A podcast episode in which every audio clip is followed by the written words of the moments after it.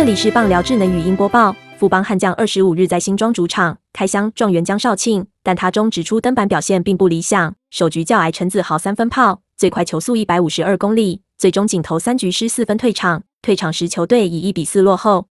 江少庆在今年季中选秀被富邦以状元签选进，并与富邦签下四点五年复数年合约，合约总值六千一百二十万，打破中职纪录。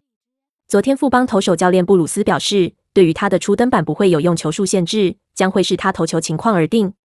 但今天江少庆首局就碰上乱流，开赛就接连被王威成、周思齐敲安，一出局后再被陈子豪敲出右外野三分全垒打，首局就面对七名打者。第二局江少庆状况仍不见好转，又被守棒打者江坤宇敲安，一出局后再被王威成敲出二垒安打再掉一分。三局他终于回稳，让詹子贤击出二垒滚地球，再连续三振许基宏、岳东华。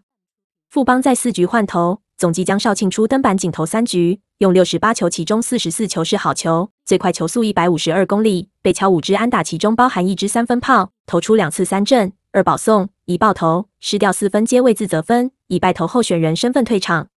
本档新闻由中时新闻网提供，毛婉婷、郑任南编辑，微软智能语音播报，慢投录制完成。